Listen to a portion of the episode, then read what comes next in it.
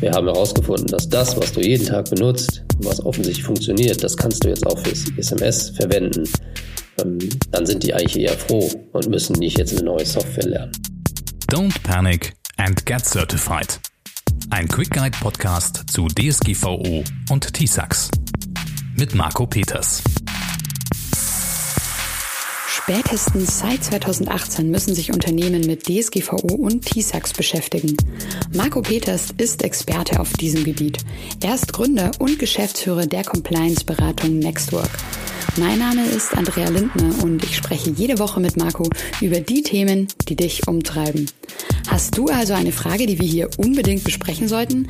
Dann schreib eine E-Mail an podcast.marcopeters.de.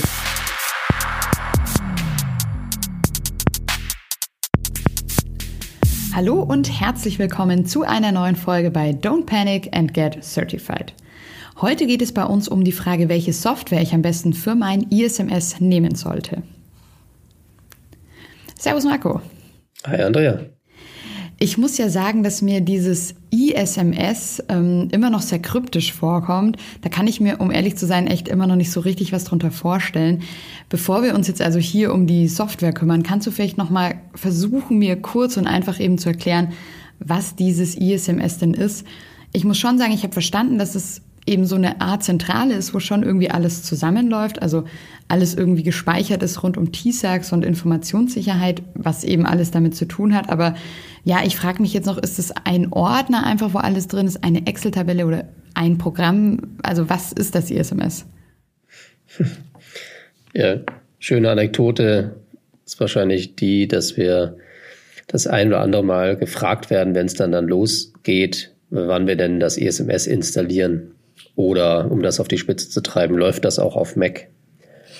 Das heißt, ähm, selbstverständlich ist es ein Managementsystem, aber hier geht es natürlich jetzt erstmal nicht darum, dass wir eine Software haben, die das macht oder die als zentrale Stelle dient. Ähm, in der heutigen Folge wollen wir darüber sprechen, gibt es denn eine Software, die das alles kann? Und das ist natürlich eher eine schwierige Frage.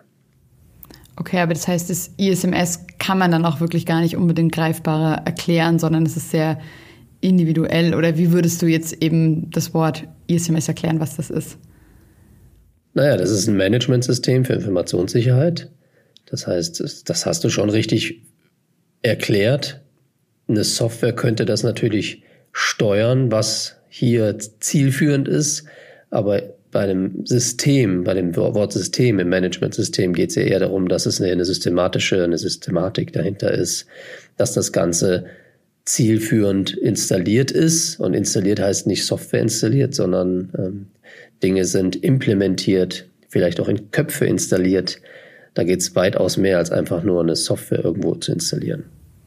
Okay, dann ist ja vielleicht meine nächste Frage schon fast so ein bisschen hinfällig, weil ich natürlich dich fragen wollte, Marco, welche Software soll ich denn jetzt nehmen? Welches Programm kannst du mir denn da empfehlen? Aber das heißt, das kannst du gar nicht so direkt sagen quasi.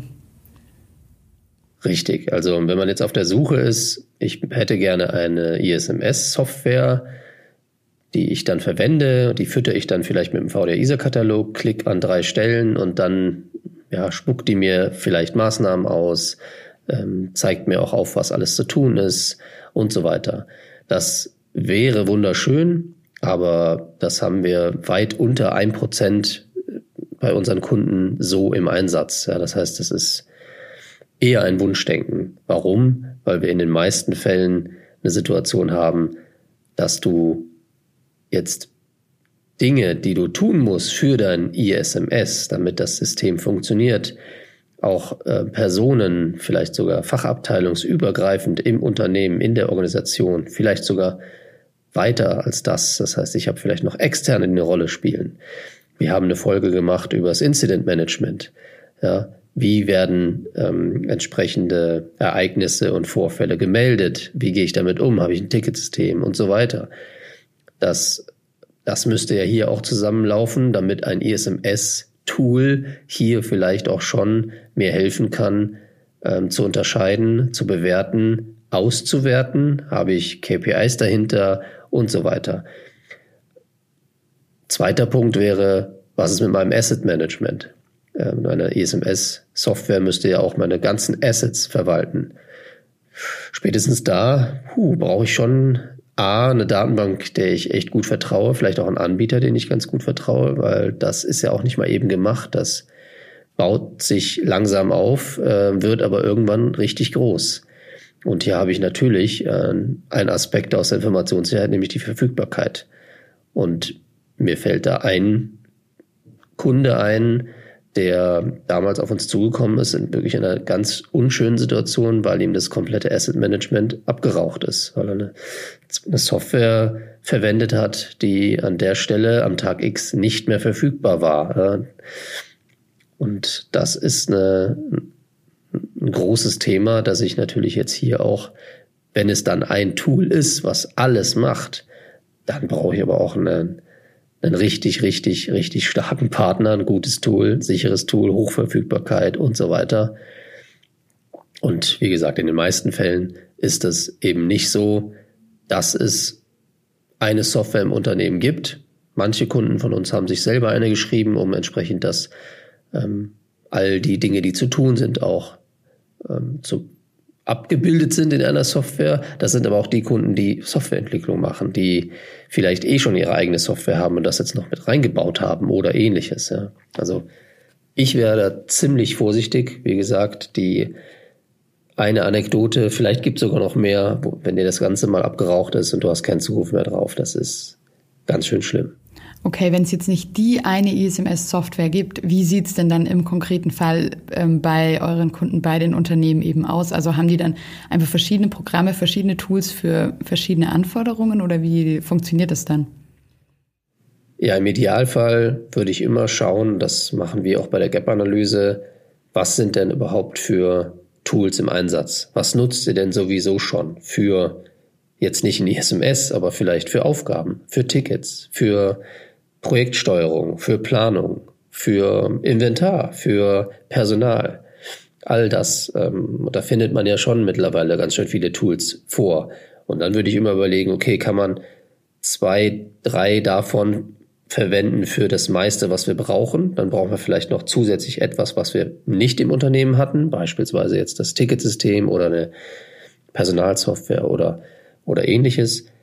Dann habe ich aber zumindest den großen Vorteil, dass ich Bordmittel verwende. Ich verwende die Sachen, die sowieso schon Anwendungen im Unternehmen finden, weil die Kollegen das vielleicht schon zu schätzen wissen. Sie kennen sich aus. Ja, wenn Confluence mein Tool ist im Unternehmen, dann brauche ich keinem erklären, ähm, wo das ist, dass man bitte da auch mal wieder reinschauen sollte oder ähnlich, sondern ist das Tool des Unternehmens. Und das ist auch meine uneingeschränkte Empfehlung, da immer zuerst hinzuschauen, lieber dort ein bisschen Zweck zu entfremden, als wenn man jetzt wirklich hier eine Parallelwelt aufbaut. Ja, vielleicht funktioniert es dann, wenn ich CISO bin und habe ein paar ISOs. Also ich habe eine Abteilung für Informationssicherheit und lege mich dann auf eine Software fest und all das läuft bei mir zusammen mit meiner Software. Vielleicht. Ähm, ich glaube nicht, dass du alles unterbekommst in einer Software. Und natürlich sind wir immer dabei und halten die Augen offen und schauen uns immer wieder an. Ähm, ich habe natürlich zwei Aspekte. Das eine habe ich gerade erklärt, was Zuverlässigkeit, Verfügbarkeit, wer ist das, der da ähm, eine Software auf die Beine stellt, ja, die, die Produktwebsite noch nicht mal als SSL und sieht irgendwie eh schon komisch aus, dann ist mir das relativ egal, wie toll die Software funktionieren soll. Und das Zweite ist, ganz ehrlich, möchte ich die verwenden? Sieht die gut aus, mal blöd gesagt. Ja, also ähm, ist die so hässlich, dass ähm, ich die nicht verwenden möchte, dann geht das mit den meisten meiner Kunden auch so. Ja, das vielleicht mal so als zweiter Punkt. Also ja. ich bräuchte schon einen großen Anbieter, der mir auch Vertrauen aus, nicht nur ausspricht, sondern dass das mir wirklich was dahinter steckt, wo ich wirklich weiß, okay, das ist jemand, der, der wird mich die nächsten Jahre damit begleiten und der wird mir nicht irgendwann sagen, äh, sorry, Datenbank ist abgeraucht, alles weg. Das heißt, ich brauche da schon, schon jemanden ähm, und wie gesagt, das ist mir bis jetzt noch nicht begegnet, dass es jemand ist und dass es gut ausschaut. Okay, also großer Aufruf hier von Marco an euch, liebe Zuhörerinnen und Zuhörer, wenn ihr da was kennt oder ihr vielleicht sogar selbst so eine Software gerade programmiert oder plant zu programmieren, dann wendet euch auf jeden Fall an den Marco, der freut sich über gute, schöne und äh, vertrauenswürdige Software. Wenn ihr entsprechend groß genug seid. Also ich krieg sehr oft, sehr oft E-Mails, Anrufe. Ich werde kontaktiert dazu, dass doch jetzt eine tolle SMS-Software gebaut wurde aber wie gesagt, meine Gründe habe ich gerade genannt und das äh, ist mal nicht mal eben aufgebaut. Ja. Kleiner Schwenk, wir haben ja für unsere Schulungsplattform äh, jemanden beauftragt, der das für uns tatsächlich entwickelt hat. Äh, wir haben da auch ein paar Wünsche zu gehabt, haben auch keine Software gefunden, die das so kann. Und hier haben wir nicht so einen großen, nicht nur ein großes Risiko, was jetzt die Verfügbarkeit angeht. Ja, das ist eine Schulungsplattform, klar muss sie verfügbar sein. Ich habe entsprechende Exit-Strategie, der Code steht mir für, zur Verfügung. Ich habe die Möglichkeit, verschiedene Server zu verwenden. All das haben wir natürlich alles gemacht.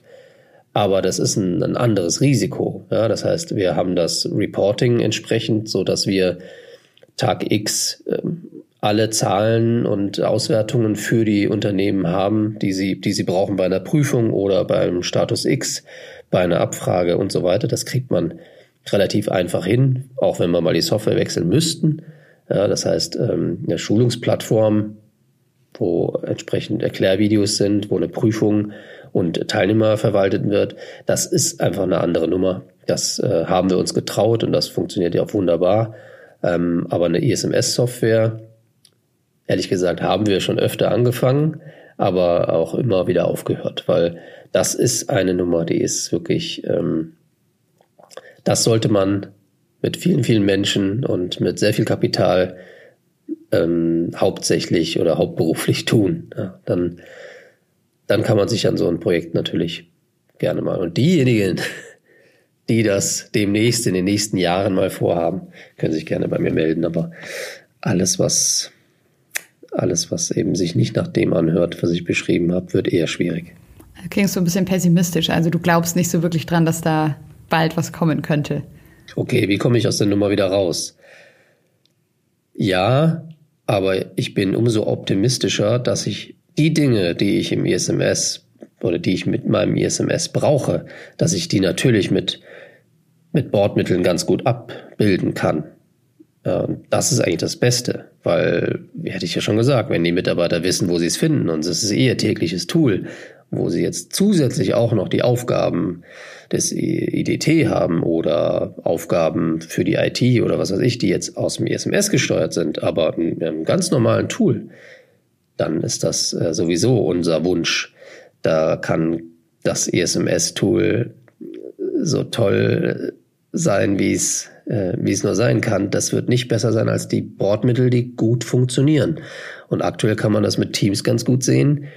Ähm, und Teams äh, hat ja mittlerweile, glaube jeden Tag äh, verdoppelt sich die Zahl der Unternehmen, die jetzt Teams einsetzen von Microsoft.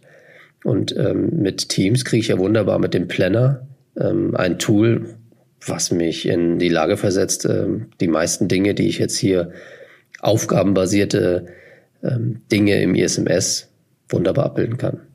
Ja, perfekt, weil das hätte ich dich jetzt eben als nächstes gefragt, dass wir mal konkret eben jetzt über Tools sprechen, was du da empfehlen würdest. Wir haben ja einfach verschiedene Anforderungen, die wir dann umsetzen müssen, verschiedene Aufgaben, Anforderungen eben auch an das ISMS.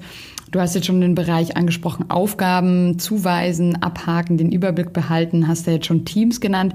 Was für weitere Tools oder Programme fallen dir denn in diesem Bereich ein, die du da eben gut empfehlen kannst? Äh, wie gesagt, das Wichtigste ist tatsächlich, welche Bordmittel hat das Unternehmen. Und wir haben teilweise Kunden, die damit ganz gut klarkommen, das in das meiste in einem Wiki abzubilden. Ja, das ist jetzt nicht, wird jetzt nicht für mich jetzt das erste Tool sein, aber das funktioniert ganz gut, insbesondere wenn die Kollegen das immer schon gewohnt waren und damit auch gute Erfahrungen haben, dann bitte das benutzen. Ein Confluence, ähm, an, angebunden oder parallel natürlich Jira äh, zu erwähnen, was auch sehr hilfreich sein kann.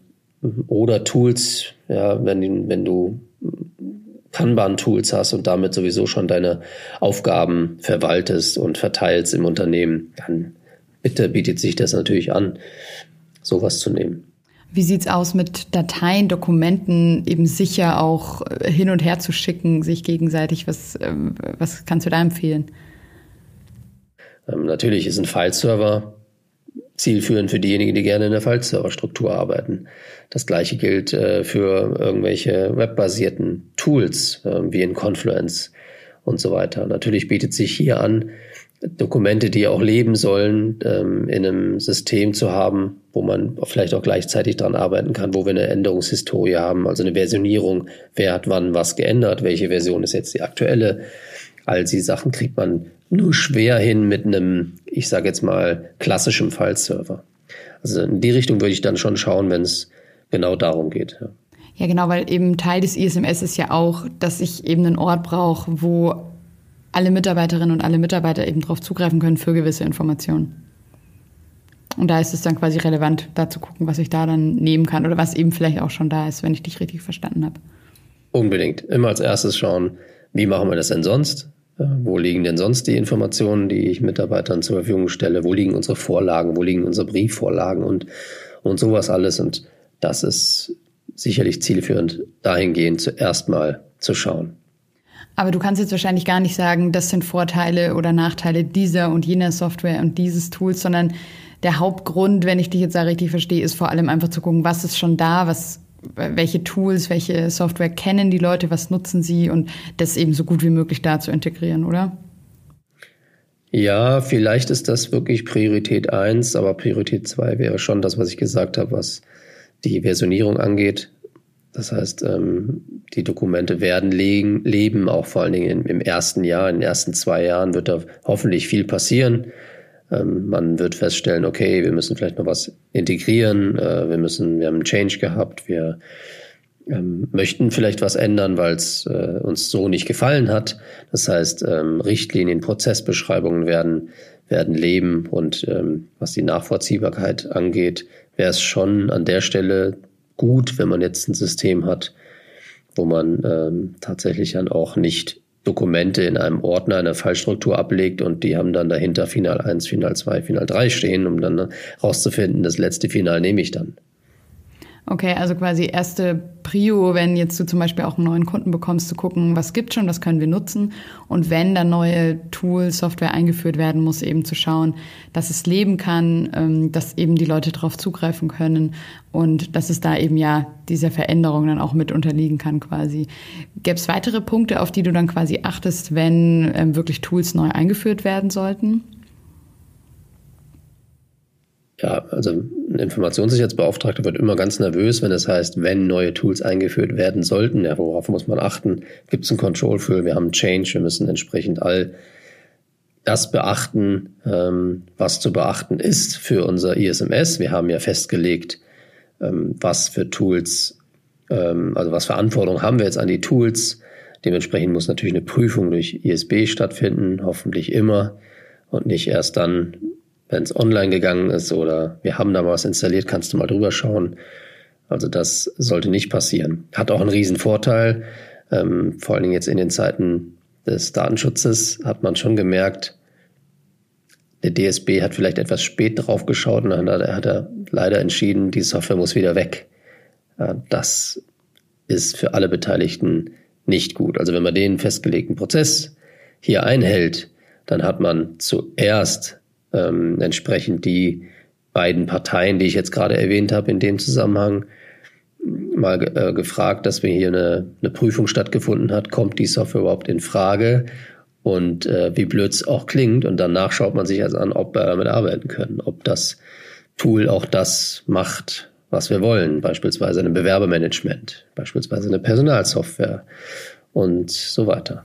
Okay, das heißt, das ist dann auch wieder wahrscheinlich eine ganz individuelle Entscheidung, welches Tool, welches Programm ist jetzt genau für dieses Unternehmen, genau für diese Ansprüche. Also wichtig, welches Tool, welches ähm, Programm ihr dann empfehlt, ist quasi dann ganz unterschiedlich. Ja, natürlich können wir aus Erfahrung vielleicht empfehlen. Wir können empfehlen, welche äh, Tools sind schon bei anderen Kunden, die ähnlich aufgestellt sind im Einsatz. Aber wenn du so eine Prüfung als ESB machst, dann wirst du immer mal wieder was Neues finden. Und dann musst du halt deine Punkte überprüfen. Du musst auch wissen, was sind jetzt auch die Aspekte, die jetzt derjenige bei seiner Auswahl getroffen hat. Ja, hat er eine Software ausgewählt, wo er sagt, ich möchte keine weitere ähm, Benutzerverwaltung haben, sondern ich möchte eine Anbindung an meinen Verzeichnisdienst haben, ohne jetzt zu viel IT zu werden, ähm, ist das natürlich ausschlaggebend. Ja, das, und das spielt natürlich dann auch eine Rolle bei der Prüfung. Okay, was für Informationen bekommt denn jetzt auch der IT-Dienst, also der externe Cloud-Dienst? Oder ist es gar kein Cloud-Dienst? Installieren wir ihn selber? Okay, wenn wir ihn selber installieren, haben wir vielleicht jetzt noch mehr den, den Punkt über die Verfügbarkeit zu sprechen. Wie stellen wir sicher das und so weiter. Okay, also wie so oft hier in diesem Podcast werde ich quasi enttäuscht ähm, und bekomme auf meine, wie ich finde, einfache Frage mal wieder von dir keine einfache Antwort, sondern nehme jetzt eben quasi mit, dass es eben nicht das eine ISMS gibt, das eine Programm, der eine Ort, wo alles gesammelt ist, sondern ich wirklich das auf verschiedene Tools, auf verschiedene Personen und so weiter verteilt habe, eben ähnlich wie auch bei der Zertifizierung. Es gibt nicht die eine Zertifizierung, sondern man muss dann eben gucken und es ist eben auch ganz unterschiedlich von Unternehmen zu Unternehmen. Es tut mir sehr leid, dass du enttäuscht bist. In den meisten Fällen ist es eben nicht so, dass man enttäuscht ist. Wenn die Unternehmen und die Menschen in den Unternehmen von uns gesagt bekommen, hey, wir haben herausgefunden, dass das, was du jeden Tag benutzt und was offensichtlich funktioniert, das kannst du jetzt auch fürs SMS verwenden. Ähm, dann sind die eigentlich eher froh und müssen nicht jetzt eine neue Software lernen. Egal wie toll jetzt eine SMS-Software sein könnte, das würde dann für alle bedeuten, ein weiteres Tool. Und das haben wir alle zu Genüge kennengelernt in den letzten Jahren. Es kommt wieder ein weiteres Tool dazu. Wir müssen wieder lernen. Das möchte auch nicht jeder Mitarbeiter. Und ähm, das ist aus meiner Sicht eher ein Vorteil. Ah, ich wollte gerade sagen, das hast du jetzt nochmal schön gesagt am Ende. Also zuerst sind sie vielleicht kurz enttäuscht, weil du nicht ihnen das eine Programm direkt installierst, aber dann vielleicht eher wieder glücklich, weil eben nichts Neues dazukommt, was sie auch noch lernen müssen. Perfekt, dann vielen Dank auf jeden Fall dafür deine Tipps und deine Ideen auch. Sehr, sehr gerne. Das war es schon wieder mit der Folge für heute, mit einer neuen Folge bei Don't Panic and Get Certified. Wir haben mit Marco nochmal über das ISMS gesprochen und er hat Tipps für die passende Software gegeben oder eben auch vor allem gezeigt, dass es eben nicht die eine Software gibt und man da einfach ganz individuelle Lösungen finden muss. Jetzt weiß ich aber hier auf jeden Fall schon mal, worauf ich achten muss und habe grob im Kopf, welche Programme vielleicht in Frage kommen könnten für mich. Aber vor allem muss ich dann ja schauen, was habe ich schon im Unternehmen und was kann ich davon nutzen. Wenn du eine Frage hast, die wir hier im Podcast unbedingt mal besprechen sollten, dann schreib einfach eine E-Mail an podcast.marcopeters.de. Und jetzt abonniere doch am besten direkt unseren Podcast, damit du in Zukunft keine Folge mehr verpasst. Egal ob bei iTunes, Spotify, Deezer oder überall, wo es Podcasts gibt. Danke dir fürs Zuhören. Ich sag ciao und bis zum nächsten Mal. Deine Andrea.